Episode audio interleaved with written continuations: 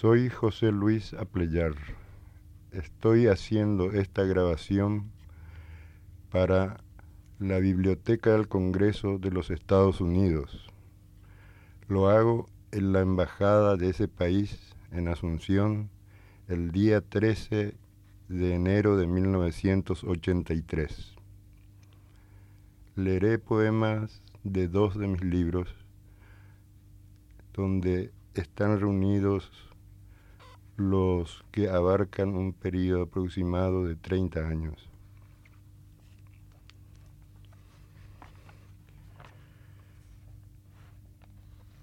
Si la furia de Dios, si la furia de Dios es la medida de la plegaria fáustica, yo ansío impetrarle piedad cuando me río de todo lo que sufro en esta vida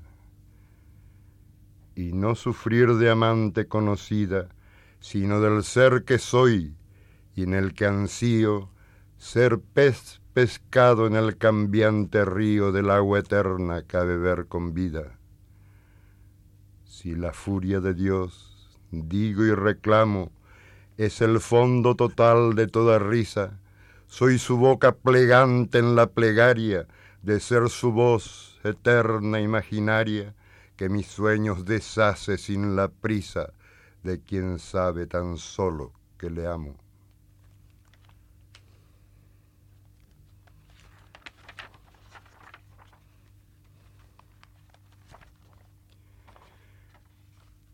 Hay un sitio,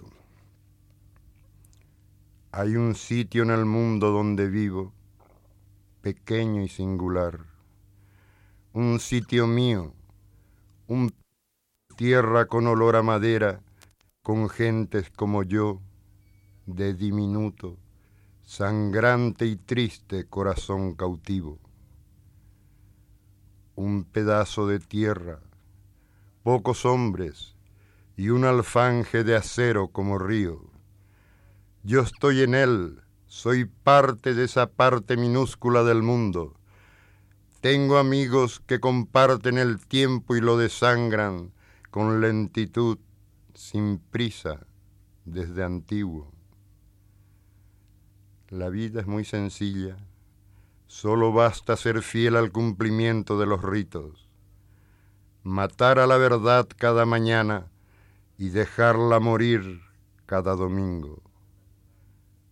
Quien conoce la clave dulcemente puede vivir tranquilo en este sitio las palabras mantienen la tersura de su forma redonda y sin resquicios. Pero aquello que encierran, por ser verbo, en cada labio da un sabor distinto.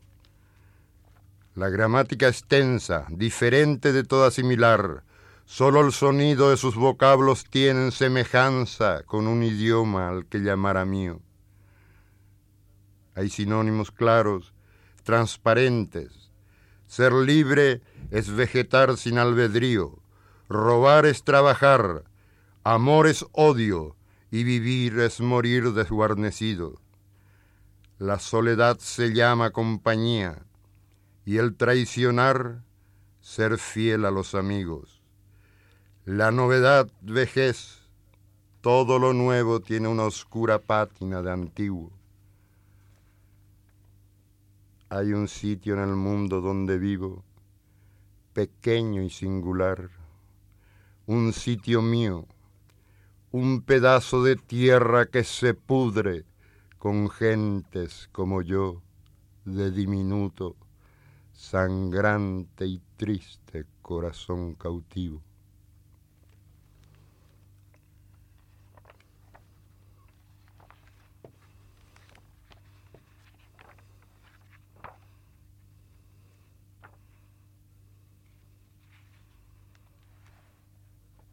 Los ángeles no vuelan en otoño. Los ángeles no vuelan en otoño. Sus alas se deshacen y sus plumas son como nubes castas que mueren en el viento.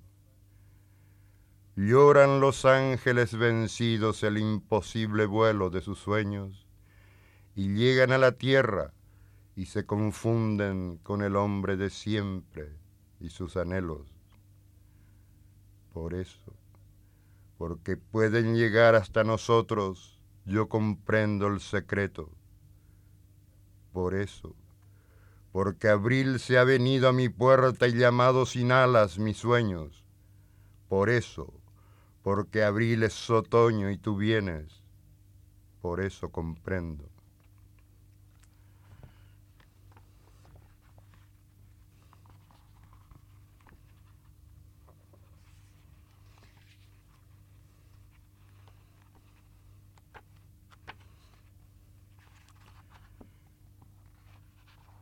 Este poema fue escrito en Nueva Orleans, New Orleans, en abril de 1969, con motivo de una gira que hice por los Estados Unidos, invitado por el Departamento de Estado.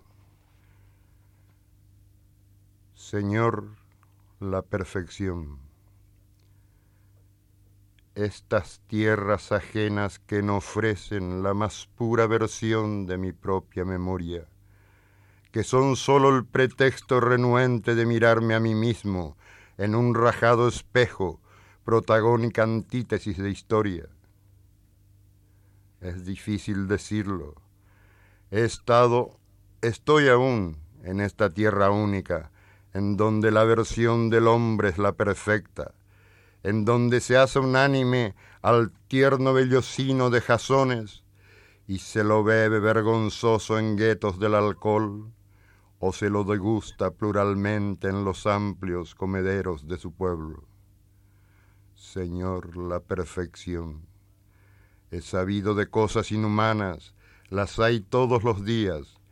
He sabido de monstruos que curtían la piel del hombre en vocación de artífices, pero hoy soy testimonio de mi época, porque he encontrado, Señor, la perfección. No hay letanía capaz de destruirla. No hay conjuro capaz de romper el hechizo. Son 200 millones de personas perfectas que han llegado a la cima y que aún quieren más. Son perfectas y piden ser ultra plus cuan perfectas. Son unánimemente colectivas y ansían exportar al espacio su manera de ser. Los he visto comer, los he visto vivir. En esta tierra única es prohibido morir los he visto y he sido testimonio de un mundo que ha logrado a sabiendas ser el mundo mejor. Señor, solo te pido que me entiendas. Consérvame imperfecto, dame aristas, perfiles, y aparta el dulce cáliz de tanta perfección.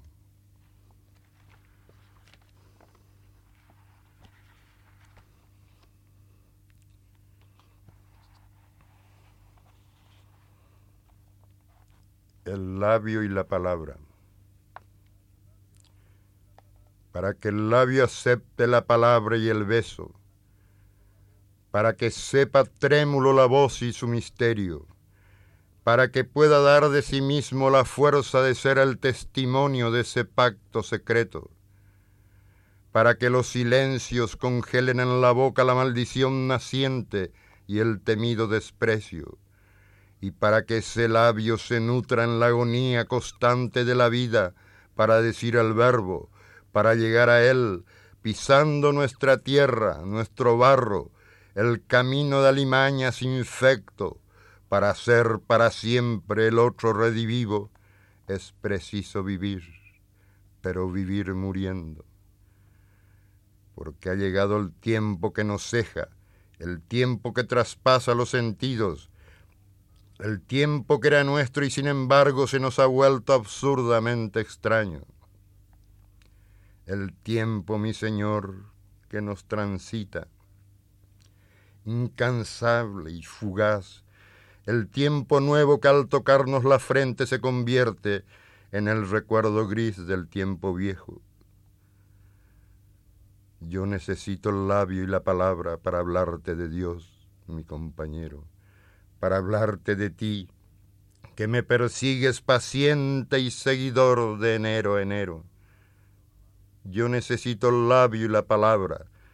Necesito tu amor, la maravilla de encontrarme a mí mismo en tu sonrisa que abona mi madero y me lo astilla. He gastado los años de mi vida buscando la verdad que tú me diste. La perdí no sé cuándo, como pierdo las cosas que me son, que son mi origen.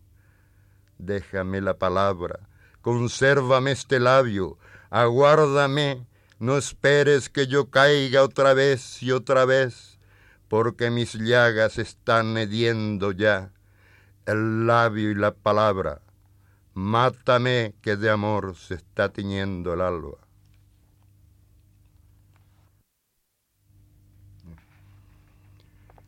El tiempo. Ya es ayer, pero entonces será siempre.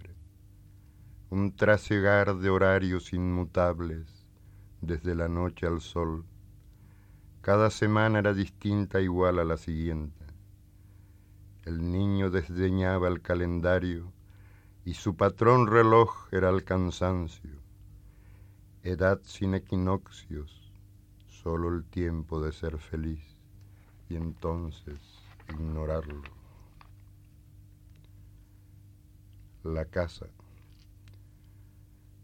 Una casa es un hombro derrotado, es una mano abierta sin simiente una argamasa inútil, un doliente conjunto de ladrillos apagado, un pensamiento absorto en el pasado que agrieta con sus voces el presente, es un oscuro trozo de poniente, es un juguete antiguo y olvidado. Una casa es un llanto, un dolorido balcón sin mariposas anhelantes, una casa es mudez y es alarido, es un amor que ha muerto sin amantes. Una casa, Señor, es una infancia huyente y malherida de distancia.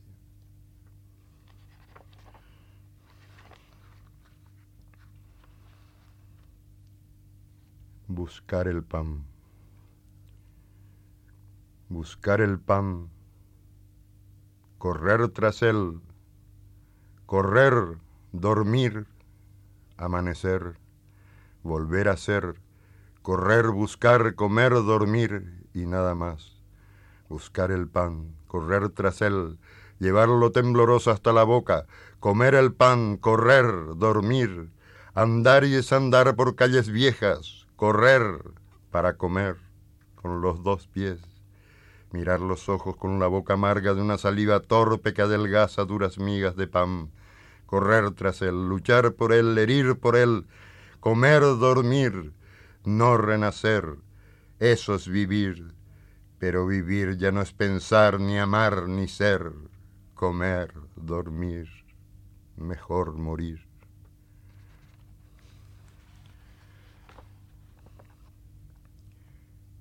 Has vuelto vagabunda. Yo no sé por qué has vuelto, no lo sé, vagabunda. Quise haberte olvidado, quise haberte dejado más allá de los cerros. Has roto las distancias y como esos juguetes que uno cree haberlos perdido ya en la infancia, apareces de nuevo en un cajón dormido de un desván olvidado. Otra vez, vagabunda, con tu rostro hecho tiempo, con tus manos de niebla que acarician y aman, vagabunda de siempre, tu cabellera loca me cubre y me descubre solo entre tanta gente que no existe, que se ha ido, que se ha muerto. Y en una duerme vela que no es sueño ni vida, te pienso vagabunda tal cual eres, cual fuiste antes de todo tiempo. Cuando una tarde sola, hecha de loma y cielo, llegaste hasta, hasta mis manos, corriendo con tus besos, y haciendo que ese día se convirtiese en viento y ese viento en nostalgia. ¿Te acuerdas, vagabunda? Fuimos hasta el arroyo y floreció de berros, fuimos hasta la casa y se llenó de mangos, fuimos hasta la tarde y se llenó de estrellas, y en tus ojos la noche combinó los luceros con los cantos de mayo. Y todo hubiese quedado como siempre si no fuera, diableza vagabunda, por tu regreso insólito. Volviste hasta mi casa, volviste hasta mi cielo, te tendiste de sombra en esa misma cama de mis sueños y desde allí sonríes, hecha una sola cosa con la tenue caricia de las sábanas. Siéntate, vagabunda. Tomaré un cigarrillo como aquellos de entonces y no lo fumaré. Sencillamente lo tendré entre mis dedos mientras me cuentas tú tantas cosas de siempre que nunca las supiera. Tu infancia vagabunda, siempre eludas el tema cuando yo lo planteo.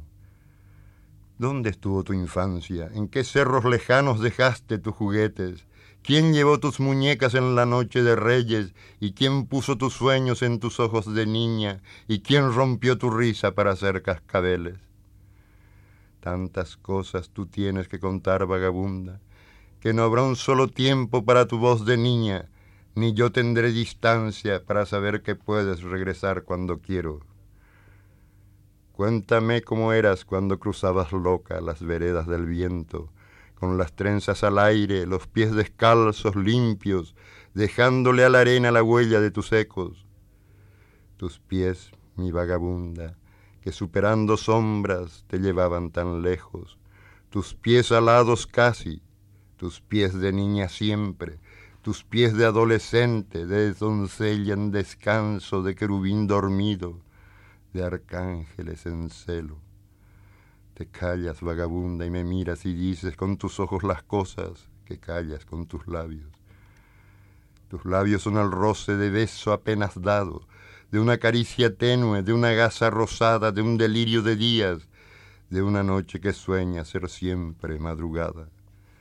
Bésame, vagabunda, Ábreme las heridas, destroza cicatrices, vente a mí, vente pronto y deshace mis sueños, borra con esos labios toda la sal ajena de mis lágrimas truncas.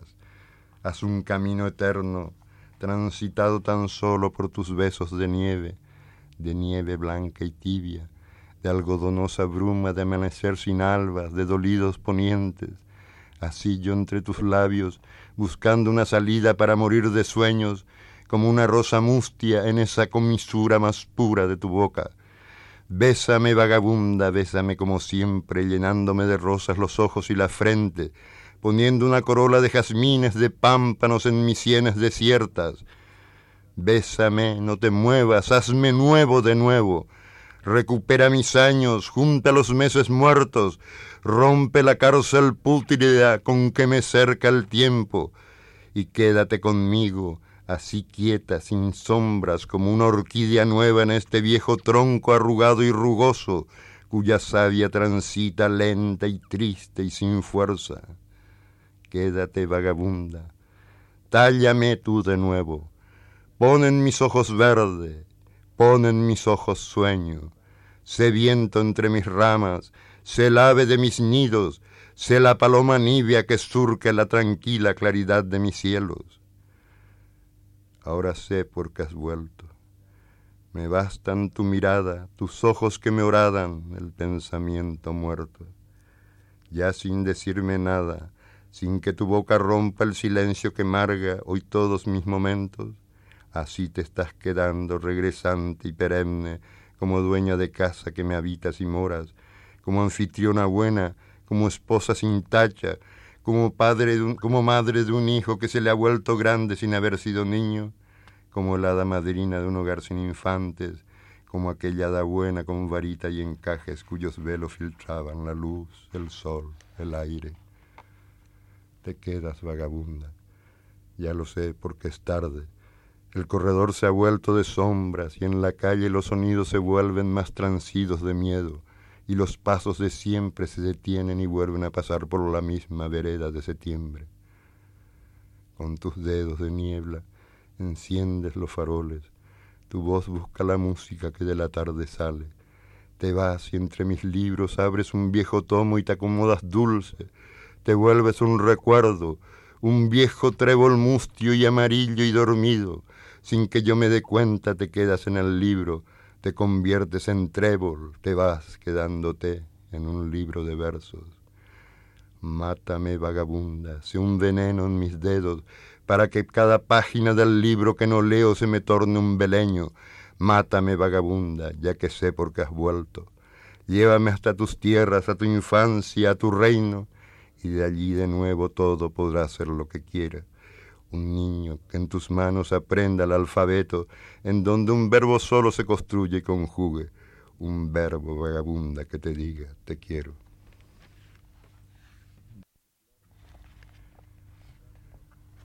Juglar de lo pequeño. Yo siempre he sido juglar de lo pequeño. He cantado a los grillos y a su canto, a las hormigas ágiles, al viento y a ese dolor que lucha y es el tiempo.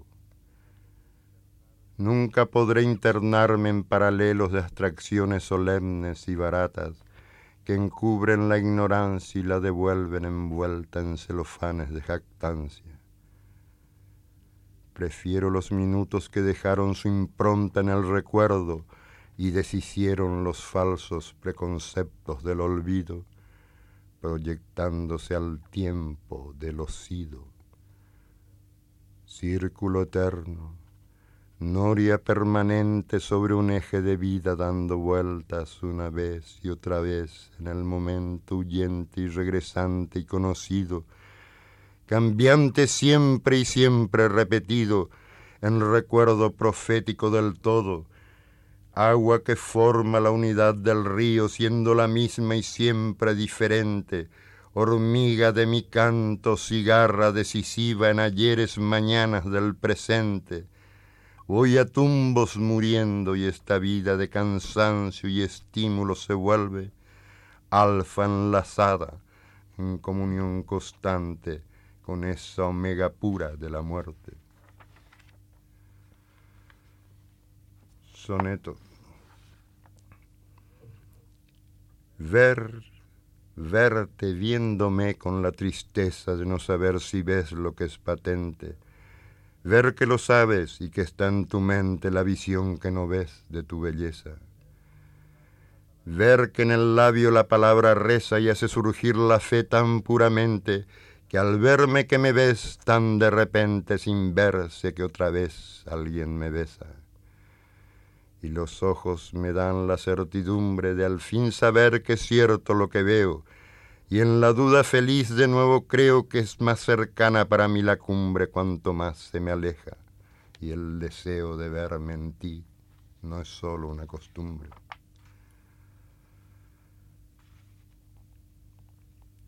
Yo no puedo decirte esta noche, yo no puedo decirte esta noche que mi voz se ha erizado de estrellas.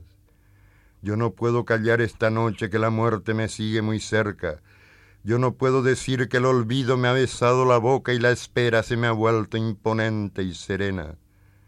Y no puedo callar que un pedazo de septiembre no fue primavera. Yo no puedo saber si la muerte es la cifra final que desea con sus brazos de trémula furia un connubio brutal de tristeza. Yo no sé, yo no puedo, no tengo memorial de mis noches deshechas. Yo no puedo callar y me callo porque el alma transita en las penas. Yo no puedo decir que mi vida se termina en un mundo sin rejas. Yo no puedo saber que yo mismo soy un tiempo de infancias perversas. Yo no puedo morir mientras viva un pasado de luces intensas. Yo no puedo vivir mientras muera el placer de saber que me besas.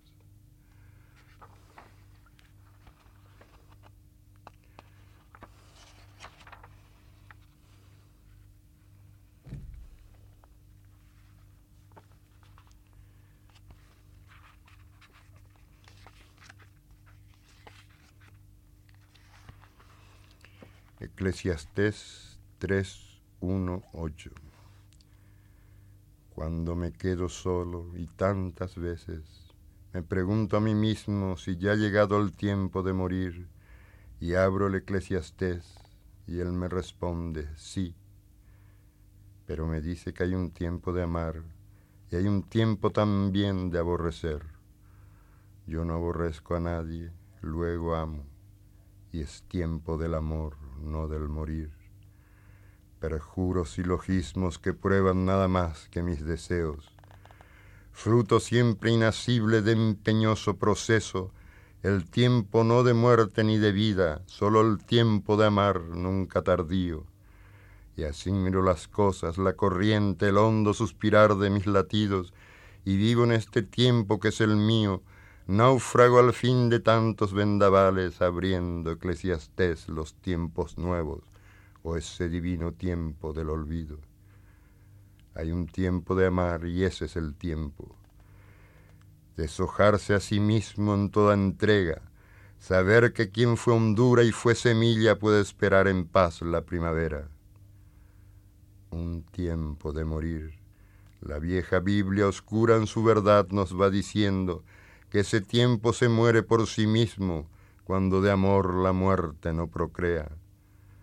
Hay un tiempo de amar, todo otro tiempo no vive ni perdura. Lejano eclesiastés, me has dado el signo.